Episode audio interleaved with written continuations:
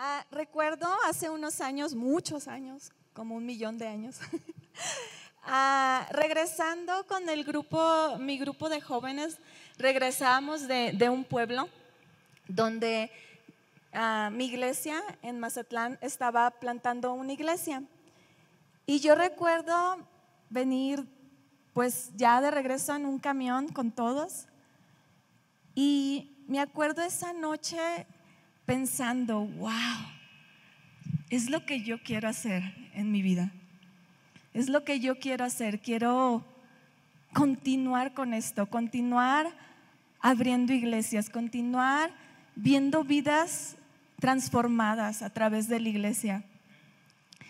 Y si, por ejemplo, alguien de ustedes me, ha stalkeado en, Facebook o en Instagram, no, tienen, no me tienen que agregar ni nada, no, es como que ahora la tenemos que agregar, no es promoción para eso. Pero si de pura casualidad me han, me han estalqueado, yo creo que es muy, muy fácil de ver qué son las cosas que me apasionan. Em, me apasiona mi familia, pongo un montón de fotos de mis hijas y de mi esposo y soy apasionada acerca de mi familia. Me apasionan mis plantas, amo mis plantas cada vez. Tenía un jardín muy bonito antes, pero ya estoy haciendo mi jardín y gracias a mi hermano que me, regaló una plantita, una palmera. Me apasionan mis plantas, me gusta correr, me gusta, no sé, varias cosas. Yo creo que es muy fácil saber qué es lo, qué es lo que me gusta. Pero una de las cosas que me apasiona es la iglesia. Estoy enamorada de la iglesia me apasiona de verdad. Desde el momento que, que yo conocí a Jesús, fui una apasionada de la iglesia. Y es de lo que hoy les quiero hablar hoy. Habla en, en Primera de Reyes 8:17, dice Salomón, y mi padre tuvo en su corazón edificar la casa de Dios David estuvo apasionado de la casa de Dios. Es claramente podemos ver a través de, pues de los salmos, de las cosas que él escribía, una historia de su, de su vida, podemos ver cómo David era un apasionado de la casa de Dios. Vemos muchos versículos, pero aquí tengo algunos que dice, ah, un, solo día en sus atrios es mejor que mil, que mil en cualquier otro lugar. Prefiero ser portero en la casa de mi Dios que vivir una buena vida en la casa de los perversos. En Salmos 122, 1 dice, me alegré mucho cuando me dijeron, vayamos a la casa del Señor. Podemos ver en el primer verso que les leí que decía Salomón, y mi padre tuvo en su corazón edificar la casa de Dios. Salomón sabía que una de las pasiones de su papá era la casa de Dios. Sabía. Y, David no pudo edificar la casa de Dios porque era un hombre de guerra, era un hombre que había derramado sangre, pero Salomón supo cuál era la pasión de su padre.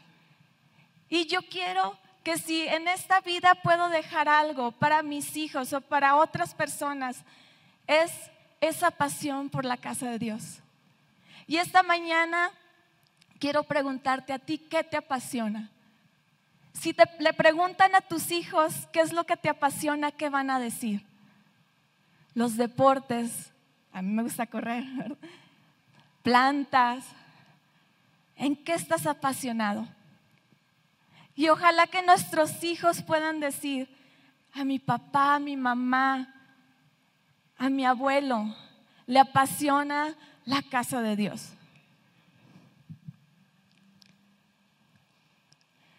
Como familia somos, de verdad, estoy hablando de mí personalmente, pero yo creo que somos la familia.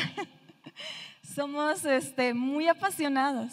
Vamos de viaje y manejamos a donde sea, podemos manejar a donde sea y vemos un terreno y decimos, estaría increíble para una iglesia. Vamos, no sé, puede ser a cualquier lugar, vemos un edificio vacío. Ay, sería increíble para una iglesia. Y es como continuamente Dios ha puesto eso en nuestro corazón.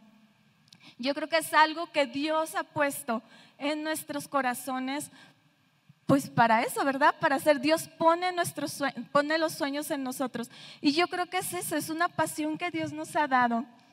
No hay, yo creo que mm, si tengo amigos en Facebook o en Instagram, pobrecitos que no son cristianos, la verdad, pobres, yo siento que los he de atarantar un poco porque es como iglesia y la iglesia y vamos a abrir una iglesia y la tomatina y cumbres y esto y lo otro, iglesia, iglesia, iglesia. Y yo, de verdad digo yo, ay, pobres, de ser como que la peor pesadilla para muchos pobrecitos, pero ahí me aguantan. Cuando conocimos eh, a, Vanessa y, Flash, me acuerdo llegando aquí a, Aguascalientes y llegaron y nos dijeron, y la verdad, nosotros estamos acostumbrados, o sea, sí teníamos una iglesia en Tepic, en una ciudad, pero nosotros como familia tenemos muchos años yendo a los pueblos a plantar iglesias. Y me acuerdo cuando llegaron Vanessa y Flash a, platicar con nosotros por primera vez aquí a la iglesia y que nos dijeron, ay, es que les queremos hablar de un lugar que se llama La Tomatina. Ay, no, yo, yo de verdad le quería abrazar a Vanessa y darle vueltas de emoción. Porque es como encontramos a otra pareja que estaba apasionada por lo mismo de nosotros.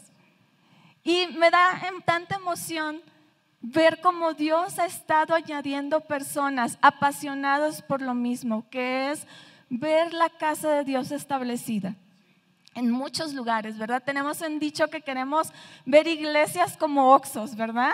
O sea, si hay en cada esquina no importa, yo creo que nunca va a haber suficientes iglesias. El mundo necesita la iglesia.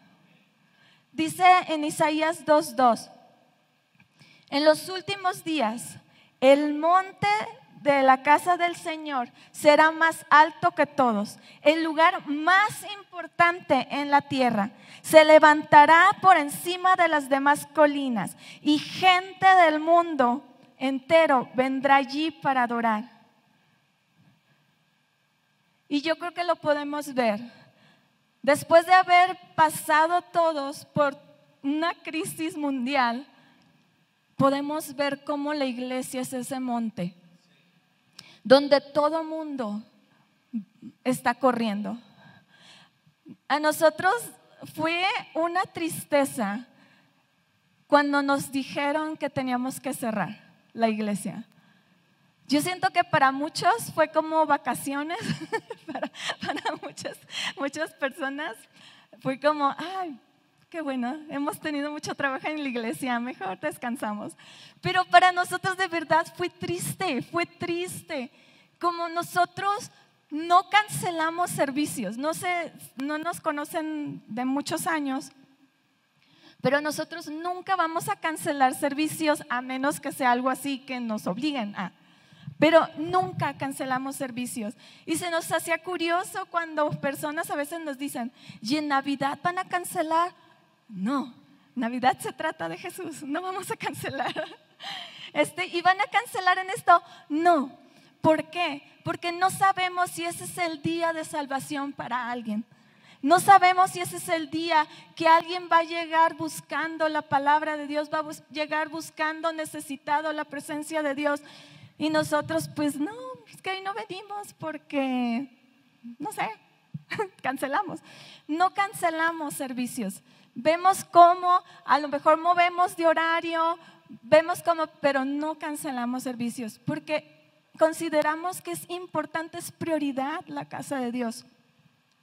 Y para nosotros de verdad fue muy difícil cuando nos dijeron van a cancelar, fue como, no, ¿cómo? Nunca en nuestros 20 años, nunca habíamos cancelado algo y fue muy, muy difícil.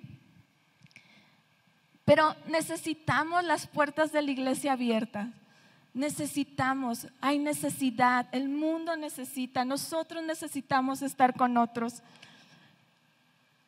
Ahí debería de ser aquí el lugar más feliz de todos lados. Yo la verdad, yo vivo casi, casi de miércoles a domingo.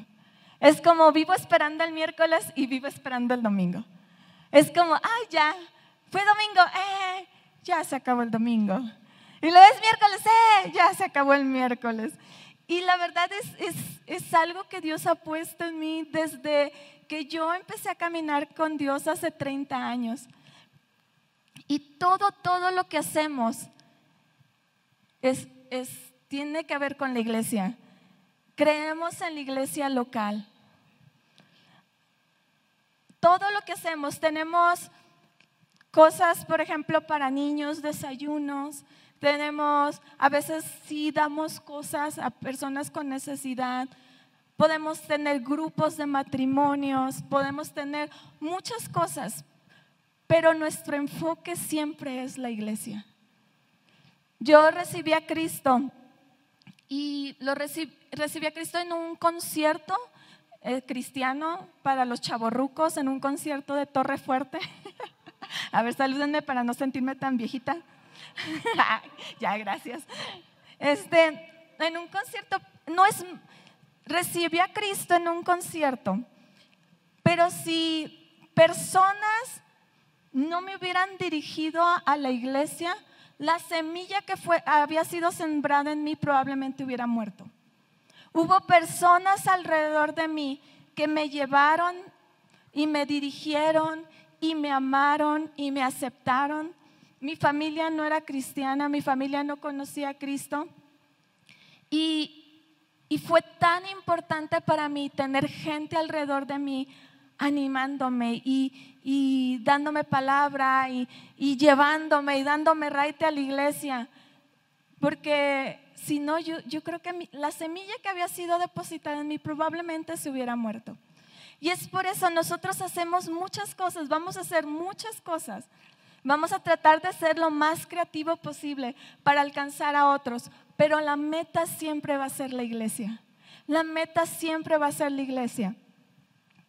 Vamos a cubrir a veces ciertas necesidades físicas, pero nuestra meta siempre va a ser la, necesidad espiritual. Porque podemos cubrir una necesidad física por un tiempo, pero el verdadero problema es la necesidad espiritual que las personas tienen. Y a veces nos podemos sentir mal, como, ay, es que no puedo dar, no puedo dar. ¿Sabes qué? Como en la Biblia dice, no tengo oro, no tengo plata, pero lo que tengo te doy. Y nosotros tenemos que siempre pensar en eso. Si damos y si cubrimos a veces necesidades y nos da mucho gusto y también estamos para eso, pero nuestra meta siempre va a ser la necesidad espiritual.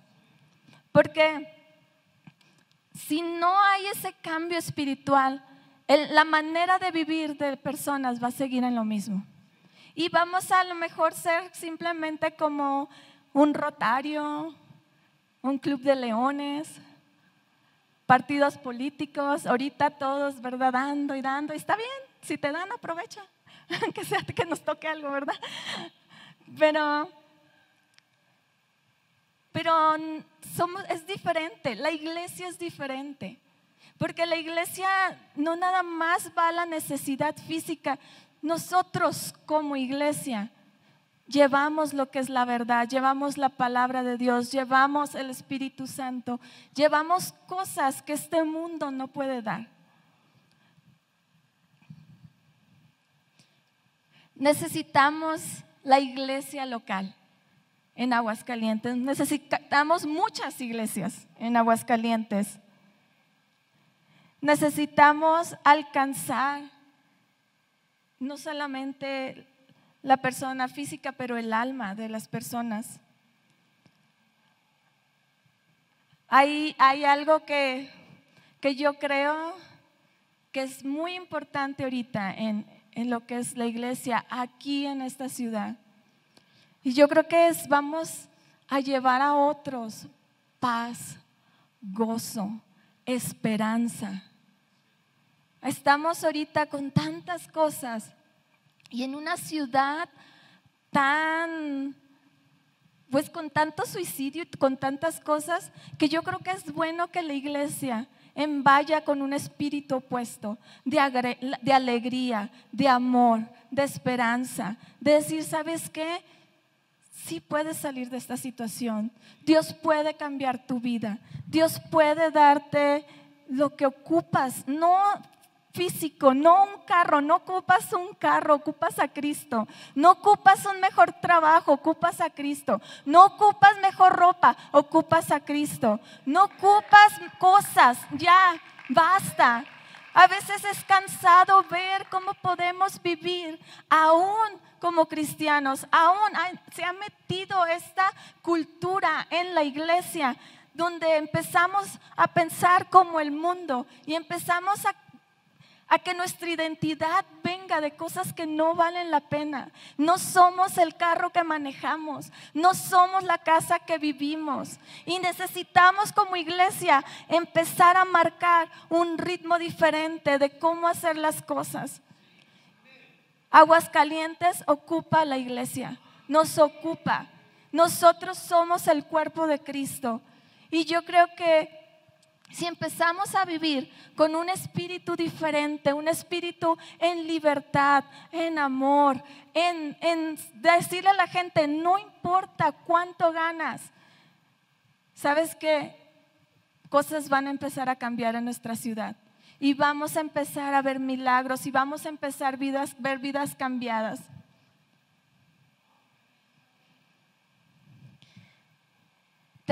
La iglesia debería de ser un refugio para todos, no un lugar donde te juzgan o te descalifican. Es un refugio donde puede venir la viuda y decir, ¿sabes qué? Ven, ven, estamos aquí contigo. Donde puede venir el huérfano y decir, ¿sabes qué? Ven, aquí estamos para amarte, para ayudarte.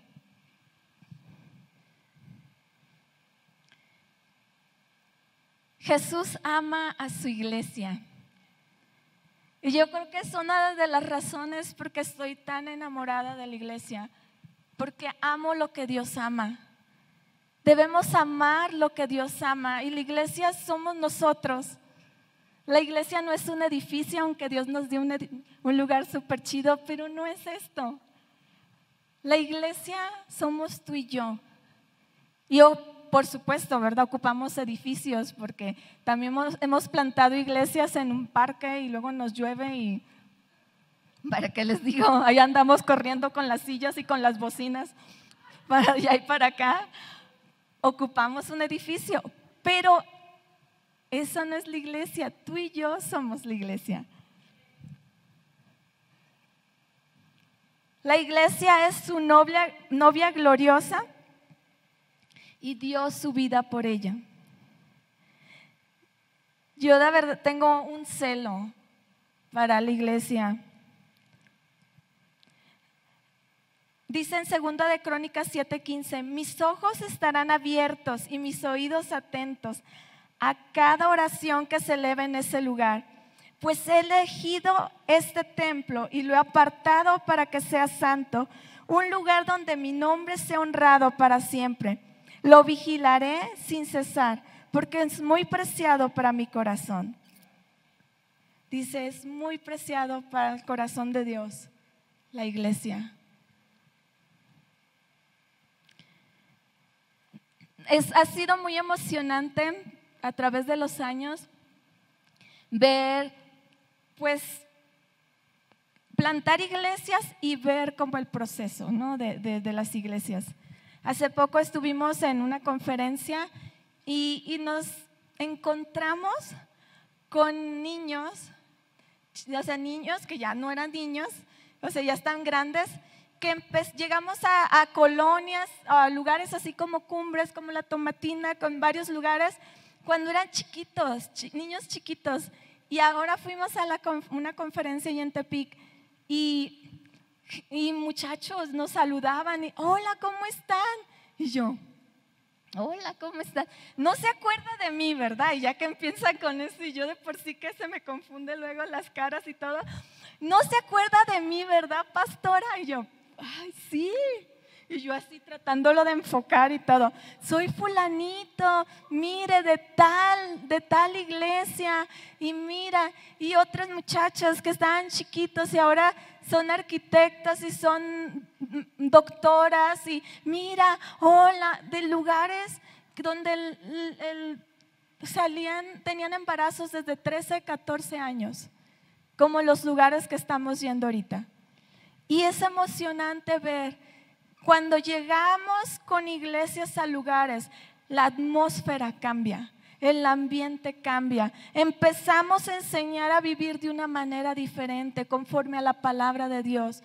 El Espíritu Santo empieza a hablar a las personas, empieza a hablar a los jóvenes y empieza a mostrarles una manera diferente. Y eso no tiene precio. Eso no tiene precio, nunca va a ser suficiente lo que invirtamos, lo que ponemos, las cosas que damos, porque eso no tiene precio. Estamos sembrando, estamos abriendo camino, ¿verdad? Estamos en la serie Abrir Camino. Nos toca abrir camino a algunos de nosotros, o a todos, pero otros vamos al frente, pero a todos nos toca abrir camino. Y vale la pena, vale la pena. Yo sé que a lo mejor somos nuevos para ustedes, dos años que tenemos aquí, pero tenemos 20 años haciendo esto. Y puedo decirles que en estos 20 años ha valido la pena ver vidas cambiadas, ver vidas diferentes, ver familias restauradas, ver matrimonios diferentes. Vale la pena invertir en, en la iglesia, vale la pena invertir en el reino de Dios.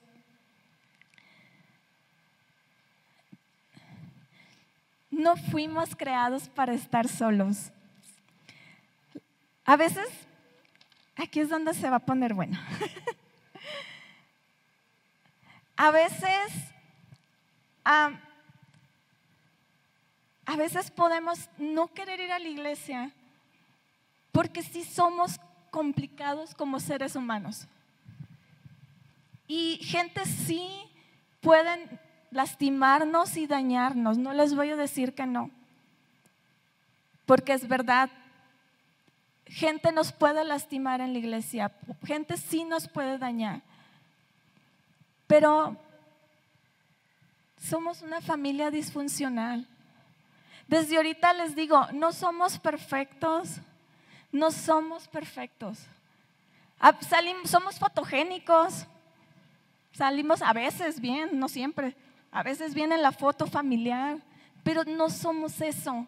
No somos la foto del pastor y la pastora. Ay, Dios le bendiga, hermano. No somos eso. No somos eso.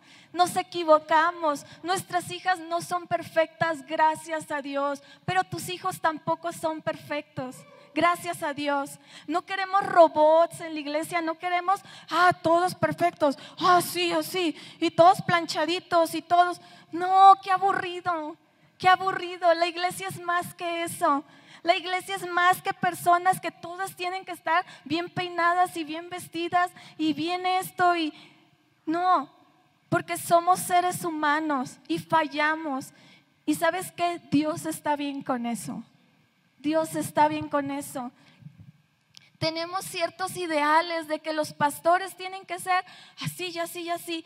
De una vez te digo, ningún pastor, ninguno, ni el más relevante, ni el que tenga verbo muy bonito, ninguno tiene todas las respuestas, ni la revelación más profunda, ni la... No, no.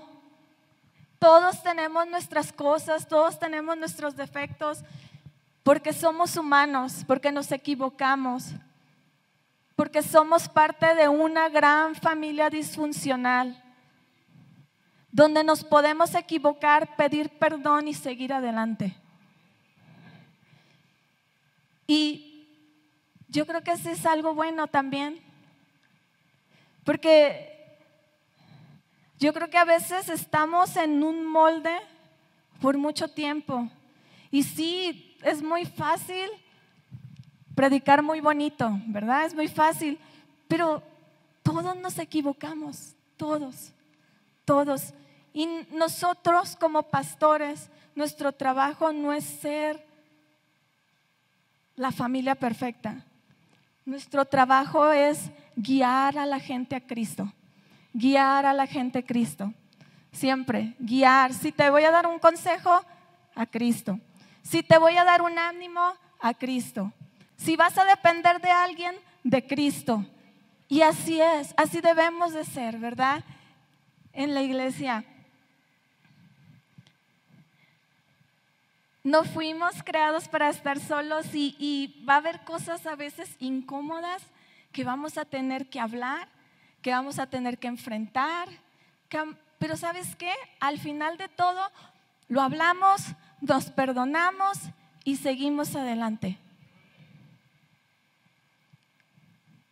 Yo recuerdo la primera vez que regresamos después de la pandemia y, empezamos a, a lavar todos juntos. Estábamos en el otro edificio y yo creo que era de lo que más extrañaba yo. Cuando todos alabamos juntos, yo la verdad, así, con la lágrima acá. Porque hay algo especial cuando alabamos, cuando estamos juntos. Hay algo especial. El Espíritu de Dios se mueve de manera especial. Y hay veces que no se puede, ¿verdad? Y, y, por alguna razón no podemos ir, pero hay algo especial cuando estamos juntos, cuando alabamos juntos. La mejor herencia que podemos dejar, yo creo, a nuestros hijos, familia, nietos, es, es una iglesia establecida, una iglesia sana, una iglesia con libertad. Yo quiero dejar una iglesia, no una iglesia, quiero dejar muchas iglesias, pero yo quiero que mis hijos, mis hijas, mis nietos, mis bisnietos siempre puedan tener un lugar donde puedan llegar y sentirse libres, donde puedan llegar sin temor a ser juzgados, donde si se equivocan, estamos como con brazos abiertos para recibirlos. Y yo no nada más lo quiero para mis hijas y mis nietos, lo quiero para sus hijos, para sus nietos. Tenemos como 26 bebés. No sé si ustedes sepan. O sea, los encerrones de la pandemia dieron su fruto. 26 bebés. Hemos estado dedicando bebés. Y eso a mí me da esperanza. De decir, vamos a dejar algo. Algo que permanece Podemos dejar carros, casas y luego se desgreñas, ni se deschongan la familia y los hermanos. Está bien, podemos dejar eso también. Pero hay cosas eternas que valen más. Y es una herencia que podemos dejar a nuestros hijos, a nuestros nietos, a nuestros bisnietos. Y nos toca ser padres espirituales a muchos. Y sabes que me emociona mucho porque yo sé que aquí en esta casa hay muchos padres espirituales. Y yo no menosprecio las personas que Dios ha traído aquí, porque los necesitamos. Necesitamos esos padres espirituales. Necesitamos padres que amen, que dirijan, que guíen. Mamás espirituales que puedan decir, ¿sabes qué? Ven, es por aquí. Yo ya pasé por esto. Sabes que yo ya, ya caminé ese camino, bien por aquí es. Gracias a Dios porque yo tuve eso alguna vez en mi vida. Gracias a Dios porque al momento que llegué a la iglesia hubo gente que me abrazó, que me guió, que no me juzgó porque yo no tenía un trasfondo cristiano. No me dijeron, ay, ¿sabes qué? Ay, ¿por qué? ¿Qué haces eso? ¿Qué? No, me guiaron en amor, dejaron que el Espíritu Santo me fuera guiando y hablando. Y es lo que necesitamos, necesitamos padres espirituales. Y vamos a hacer muchas cosas diferentes como iglesia. Vamos a hacer muchas cosas probablemente a las que no estás acostumbrado. A lo mejor en estilo de música diferente, cosas para niños diferentes.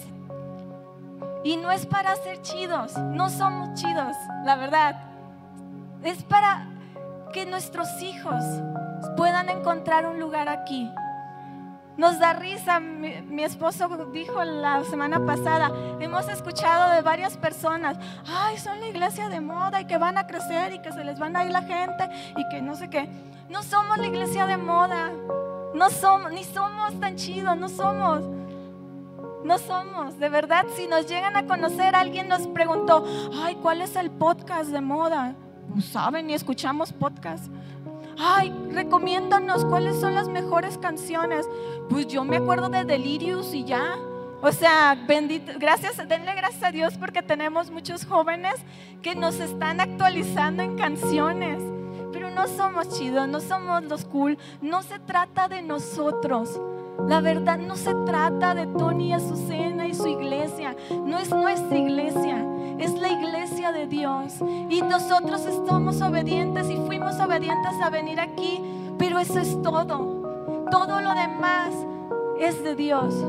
Sus vidas, todo es de Dios.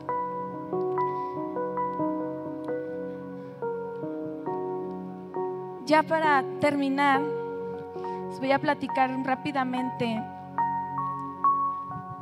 Hace unos años llegamos a un pueblo súper bonito, amamos ese pueblo, Las Varas.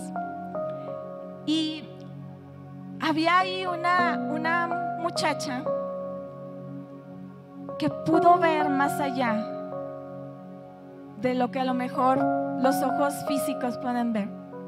Y un día habló con nosotros y nos dijo, pastores, mi papá nos dejó una herencia a varios hermanos, a los hermanos. Y Dios, yo quiero con mi herencia, con mi terreno, quiero que se construya una iglesia. Y empezamos a construir la iglesia. Y si pasan por la carretera de Tepic a Vallarta, está ahí una iglesia que dice la fuente, las varas. Ella vio más allá y ella una de las cosas que dijo, quiero que mis hijos tengan una iglesia. Ella no podía tener hijos. Y yo recuerdo el día que llegó con su bebé en brazos, porque Dios le hizo el milagro. Y no tuvo nada más uno, tuvo dos, dos niños una niña y un niño. Y me acuerdo cuando llegó con su bebé en brazos, yo llorando y llorando porque sabía que ella había visto más allá de un, algo material. Ella está, sembró en algo espiritual. Y a veces tenemos que cambiar nuestra mentalidad y dejar de vivir y, cosas sí son buenas y si Dios te las da, pues disfrútalas. Pero no es todo, no es todo hay más allá. Te voy a pedir que te pongas de pie.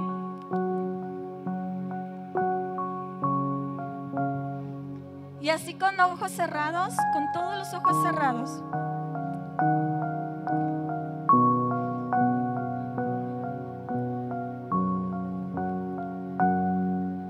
Y quiero decirte algo. Si la iglesia te ha lastimado, si líderes te han lastimado, perdón por eso. Perdón por eso. El perdón es una decisión. El perdón siempre va a ser una decisión y no nos toca a nosotros juzgar, no nos toca a nosotros ser jueces de nadie. ¿Sabes qué? Perdona. Yo he sido lastimada en la iglesia también. Yo a lo mejor he ofendido también a personas. Pero hay más cosas allá que eso. Y no nos podemos atorar en una ofensa. Perdona. Dios tiene más cosas. Dios te va a usar en cosas que a lo mejor ni piensas que Dios te puede usar. Pero tienes que perdonar y seguir adelante y ser libre de eso.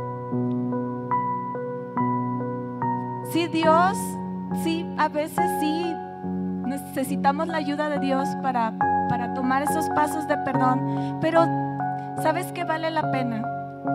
Sí, a veces nos lastiman, no es, no es mentira, no es, o sea, no existe, ¿verdad? Cosas así.